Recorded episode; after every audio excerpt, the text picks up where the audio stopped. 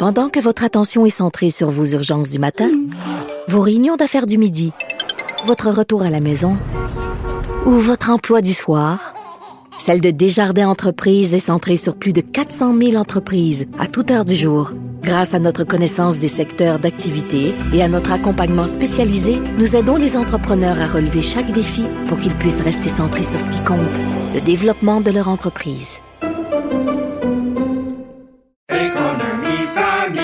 Ici Ricardo. Et Émilie, marchand d'IGA. On a envie de vous inspirer à bien manger. À moins de 5 la portion. Suffit de repérer les produits valeurs sûres et de les cuisiner avec une de nos recettes. Les valeurs sûres, c'est bien pensé, hein? Bien sûr! Détails sur IGA.net.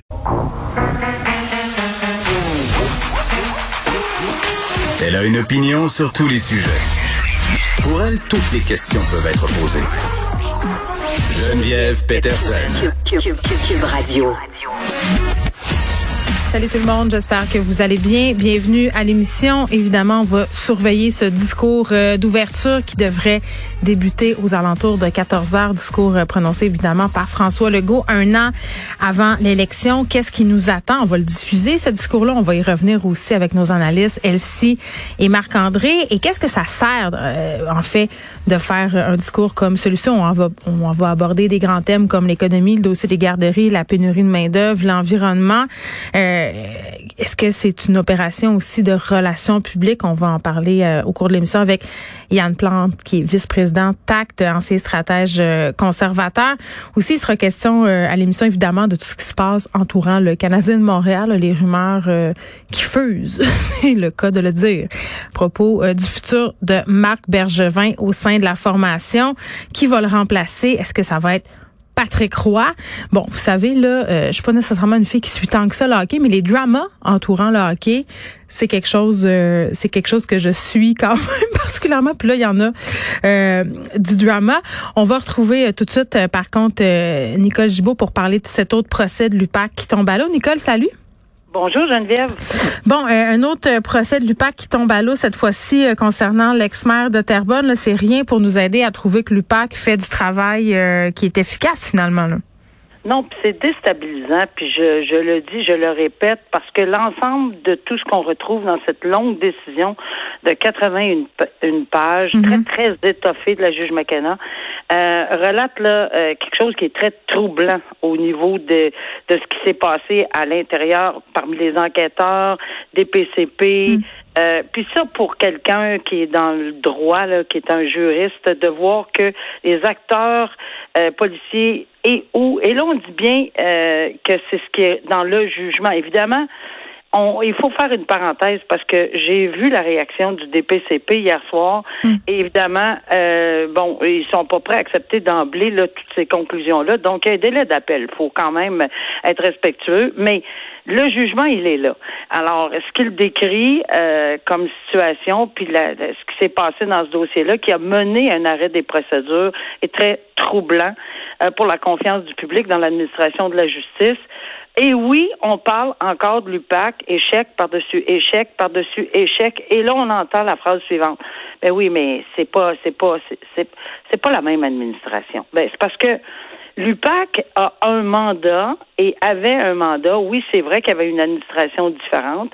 Oui, c'est vrai que ça a été créé euh, dans un contexte particulier. On se souvient, euh, pour ce qui est des gens qui se souviennent très bien, là, de la commission Charbonneau par la suite, etc. On a créé l'UPAC, puis bon, qui est un corps policier. Puis j'en parle parce que L'UPAC, qui est un corps policier, bien évidemment, il y a une loi. Euh, c'est vraiment très bien encadré.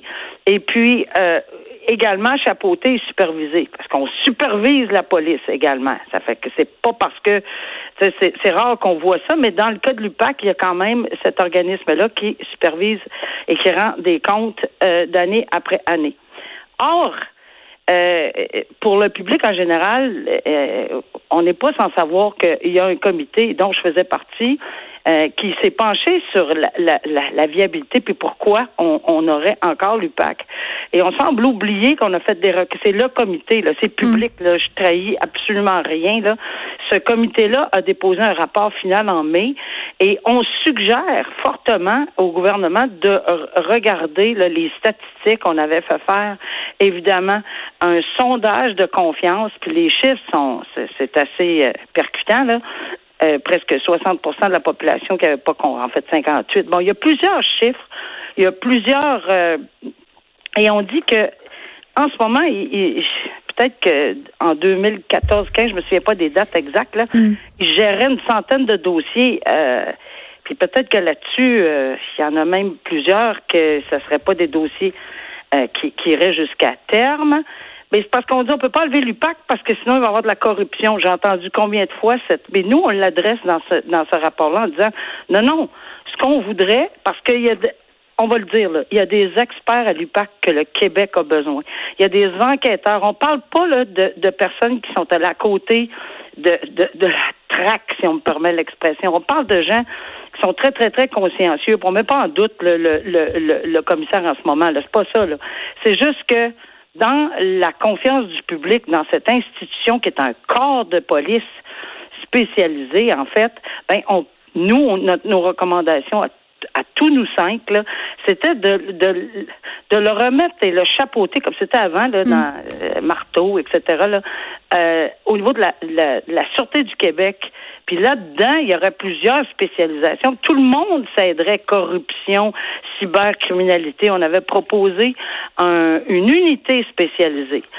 Et on n'abolit pas la corruption. On ne dit pas que les gens peuvent pas s'en occuper. Au contraire, euh, l'AMF, le, marché de finance, euh, tous ces organismes-là ont pour but de vérifier tout ça. Alors non, loin de là était l'idée du comité de passer à côté de la corruption, de mm. pas aller vérifier dans les municipalités les contrats qui étaient accordés pour éviter cette corruption-là. Alors j'ai l'impression qu'on va euh, rebrasser tout ça. Espérons que ça veut pas dire que c'est. Ben, attends, la, porte-parole du DPCP a quand même dit qu'on allait regarder là, du côté de la décision. Avant, on va évaluer si on va en cours d'appel. Ben c'est ça, c'est ce que je disais d'entrée de jeu. C'est ça. Il faut s'en rappeler. nécessairement parce que mais, mais il reste qu'on a décrit quelque chose dans ce dans cette décision là qui qui est assez déstabilisante. Et euh, j'entends les gens là, qui disent ben, pourquoi l'UPAC pourquoi l'UPAC pourquoi qu'on n'abolit pas? Ben non mais c'est qu'il y a des problèmes ça a été relevé par ailleurs là, dans la façon ben de procéder les enquêtes euh, de l'UPAC là. On a même utilisé le gros mot Nicole systémique des problèmes systémiques. oui. Oui alors je pense que ça va encore une fois rebrasser toute cette sauce là on va peut-être y penser. J'ai entendu des experts qui disaient ben peut-être qu'on va penser à une unité spécialisée éventuellement comme on l'avait suggéré mais euh, rien n'empêche que ça là en ce moment ça déstabilise une population surtout quand on parle d'un corps de police alors et qu'on parle du DPCP puis pour ce qui est du reste oui j'en conviens on peut aller en appel puis il ne se probablement laisseront pas piétiner comme ça, euh, j'imagine. Et ils vont prendre le temps d'y réfléchir. Puis c'est très bon que la couronne, le DPCP réfléchisse, puis pose des questions, puis voit où ils vont se positionner, parce que hmm. ça va être euh, assez euh, percutant leur décision d'aller ou de ça ébranle, Ça ébranle la confiance aussi des gens, encore une fois, notre sujet de, prédilection envers le système. On continue justement sur cette confiance-là. Nicole, on a abordé la semaine passée, toi et moi, la question du tribunal spécialisé par rapport euh, à la juge en chef de la Cour du Québec, Lucie Rondeau. Là, euh, un article qui a notre attention, un article euh, d'Isabelle Richer, un topo d'Isabelle Richer, qui apporte des nuances là, derrière la position de cette juge-là, qui fait qui a fait jaser.